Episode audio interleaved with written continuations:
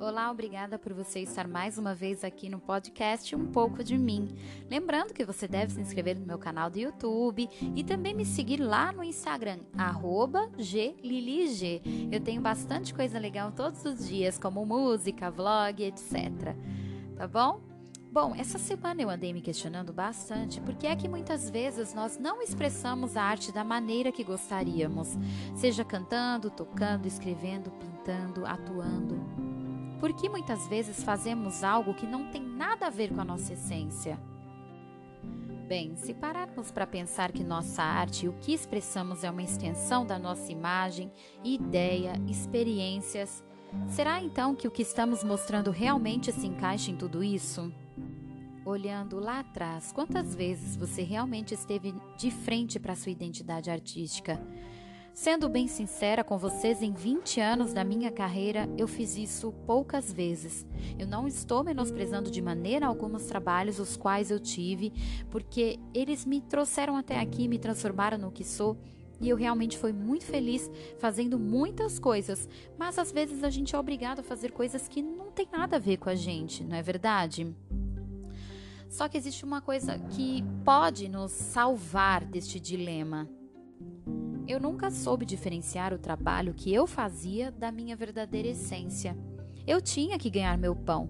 E nós artistas temos e necessitamos, claro, e como somos agradecidos como, quando conseguimos isso através da nossa arte, não é mesmo? Pois bem, eu chego à conclusão de que devemos saber diferenciar nossas necessidades financeiras de nossos verdadeiros desejos artísticos. E sim, mesmo que por necessidade eh, tivermos que fazer um trabalho que não seja o ideal, o que a gente considera adequado à nossa arte, mas por que não investir também na sua expressão, na sua própria arte?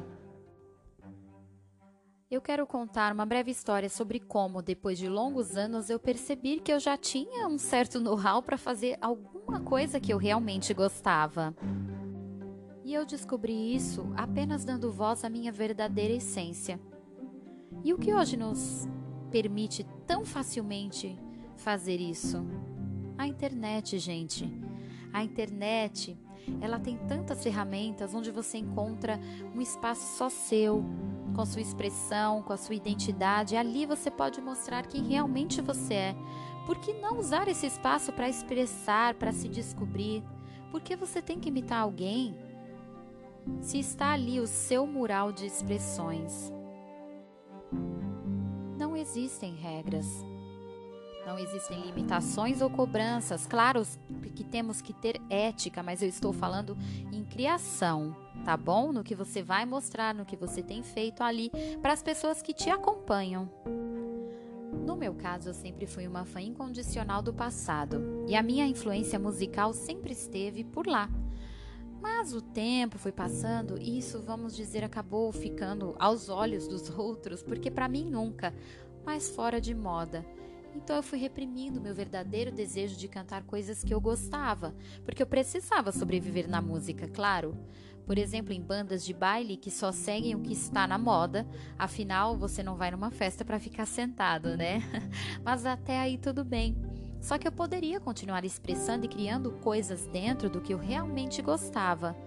Mas eu me deixei levar por tantas opiniões que me desvirtuaram do meu estilo mesmo fora do meu trabalho, a qual eu respeitava o estilo e fazia com bastante carinho e afinco, fora do meu trabalho, em pequenas coisas que eu tentava fazer, eu sempre ouvia: "Ah, mas esse estilo já é muito ultrapassado. Ah, canta sertanejo, canta funk". Ah, já sei, vamos pegar essa música que você gosta então e vamos dar um, um ar mais moderno para ela. Ou então também você só canta música triste, tem que cantar música animada, as pessoas dan querem dançar. Gente, infelizmente eu ouvi esses conselhos. Eu ouvi alguns conselhos que me direcionaram por caminhos que hoje eu me questiono, mas enfim, conselho dá quem quer, né? E segue quem tem juízo, diz, diz o ditado, né? Bom, eu fugi totalmente do que eu queria até não saber mais o que eu queria. Foi então que eu me questionei O que, que me impede de cantar o que eu gosto no meu espaço? Né? O que te impede de criar sua poesia no seu espaço? O que te impede de dançar o que você gosta no seu próprio espaço? É isso, gente. A internet criou o seu próprio espaço. Você pode ali expressar o que você quiser. Qual que é a sua arte? É baseada na repetição do que você vê todos os dias? Em 2015, eu estava na minha quarta apresentação no Mulheres que Brilham do SBT, lá no programa Raul Gil. Eu estava em minha quarta apresentação e era semifinal, né? E eu cheguei até ali defendendo o meu estilo musical e cantando coisas que eu acreditava. Uma das músicas que eu cantei, nem tanto, mas eu acabei dando uma roupagem nova, com meu estilo e tudo mais, e acabou ficando bem interessante. Enfim, já era semifinal. E nesse estágio, eu já sabia que a cultura de massa ia pedir que eu cantasse algo que atendesse esse sentido. Mas Ali, naquele momento, não tinha nada a ver comigo e não ia respeitar a história que eu havia construído até ali. Foi então que eu me dei conta que haviam grandes chances de eu sair do programa naquele dia. Por quê?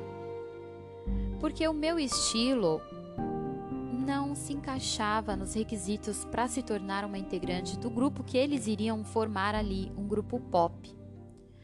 Porém, eu não me rendi e resolvi manter meu histórico e cantar uma música a qual eu me identificava e que para mim faria sentido. Uma de minhas músicas favoritas, que é Lavian Rose, eu pensei, mas eu estou aqui, em rede nacional. Se eu não cantar uma música que faz sentido para mim, o que é que eu estou fazendo aqui? Que artista que eu sou que não vai cantar uma música que, que representa o meu estilo, que representa o que eu acredito, o que eu gosto? Se eu fizer o contrário, não é arte. Eu pensei sobre tudo isso. E mais as pessoas me falavam: Nossa, mas você vai cantar Lavia Rose? Que música é essa? Teve gente que me perguntou: Nossa, mas música francesa? Essa música é, é meio antiga, né? Muito velha, acho que ninguém gosta disso hoje em dia, não. Você vai acabar saindo, cuidado. Bom, eu cantei. E a minha apresentação não foi nem de longe uma das minhas melhores performances. Porém, eu cantei algo que me representava. Apesar de Lavia Rose ser uma das maiores canções de amor de todos os tempos, naquela época, cinco anos atrás, ela era um tanto que esquecida e retrógrada. Hoje, ela é tocada em comerciais, séries de TV e até no filme da Lady Gaga, vocês devem lembrar. Hoje ela é cult. Portanto, a cultura de massa se alimenta do que está em evidência, gente. Cultura de massa é uma indústria. Ele não quer que você pense, fica mais fácil. Ela quer te seduzir. E por isso ela não vai te perturbar, te fazendo refletir ou te chocando com alguma coisa. Ou seja, você é artista vai estagnar no mesmo ponto onde todos estão e você é apenas mais um na multidão. Aceitando este sistema, você será mais um na multidão. Ou seja, você realmente tem que acreditar muito nisso que você está, nisso que milhares e milhões de pessoas também estão fazendo a mesma coisa. Você tem que ser, tem que apresentar alguma coisa muito excepcional para que você consiga se destacar nisso. Se for a sua verdade, OK, você vai encontrar artifícios para isso. Mas se não for sua verdade, você realmente quer competir com alguma coisa que não tem nada a ver com você só porque ela está em evidência? No dia que eu acordei e falei: "Ué, por que, que eu não estou fazendo do jeito que eu gosto e como eu quero? A quarentena trouxe isso para gente.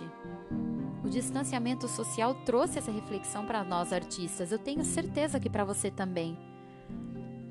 Tudo clareou para mim e eu consegui discernir a, a artista, a artista da operária da arte.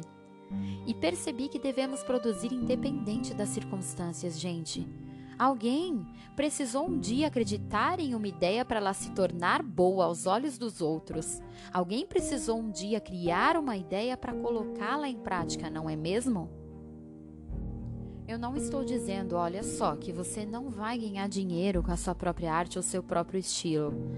Mas a arte, em sua essência, precisa vir antes para que se torne uma verdade, a sua verdade. Até que um dia ela seja tão verdadeira que todo mundo vai querer comprá-la. E você vai inspirar outras pessoas também. Vou trazer alguns dados históricos agora para vocês. Olha só.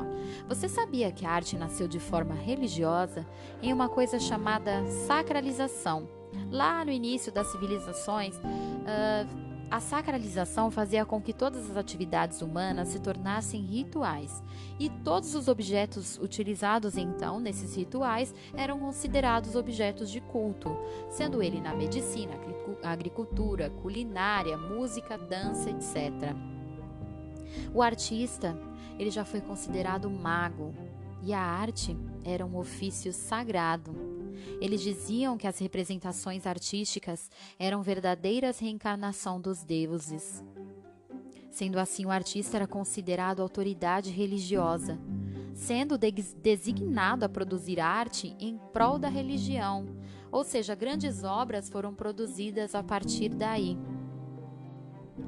A arte deixou de ser sagrada quando ela se tornou laica. Ela não tinha mais como objetivo apenas uh, atividades religiosas. Ela virou moeda de troca. Bom, por que eu falei tudo isso? Porque talvez você consiga encontrar a verdadeira essência em sua arte e o que pretende com ela. Mas primeiro você precisa definir isso. Porque caminhar para a grande massa não é difícil. Porém, como eu disse, você é mais um entre milhares. O que os seus olhos estão vendo de diferente? Que você pode e quer mostrar? É essa essência que você vem mostrando? É essa a essência da sua arte? Você, olha só, vou fazer uma importante pergunta agora. Você está consumindo o que quer ou está consumindo uma arte fabricada? Você consome o que você quer? Você vê o que você quer? Ou que querem que você veja.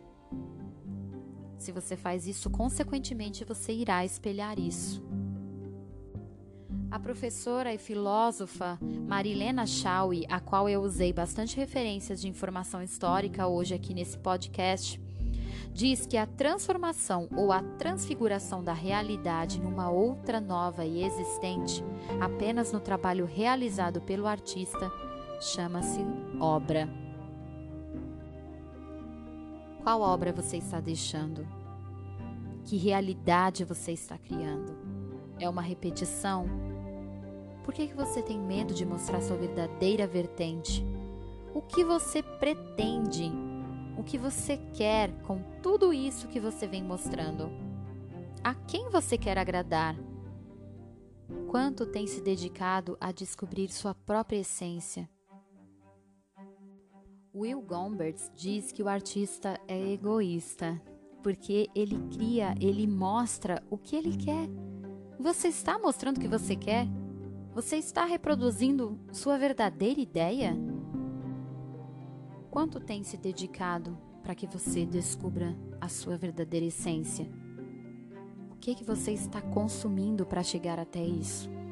Eu não estou condenando que fique bem claro aqueles que querem e desejam seguir a grande massa, porque isso também existe. Tem pessoas que querem fazer isso, mas algumas pessoas não se sentem satisfeitas e estão buscando esse conhecimento, esse autoconhecimento artístico. Se você quer seguir a grande massa ou se você não quer, você precisa estar feliz e convicto. Não é verdade? Se você estar feliz, vai em frente. Se não, se você não é, não é isso que você busca, se você não está feliz com isso, procure descobrir o que você quer. O que você quer passar com a sua expressão? Porque o importante é estar feliz. A arte já foi considerada a reencarnação dos deuses. E não queremos os deuses tristes, não é mesmo? obrigada mais uma vez por você ouvir este podcast. Muito obrigada, um beijo e até a próxima.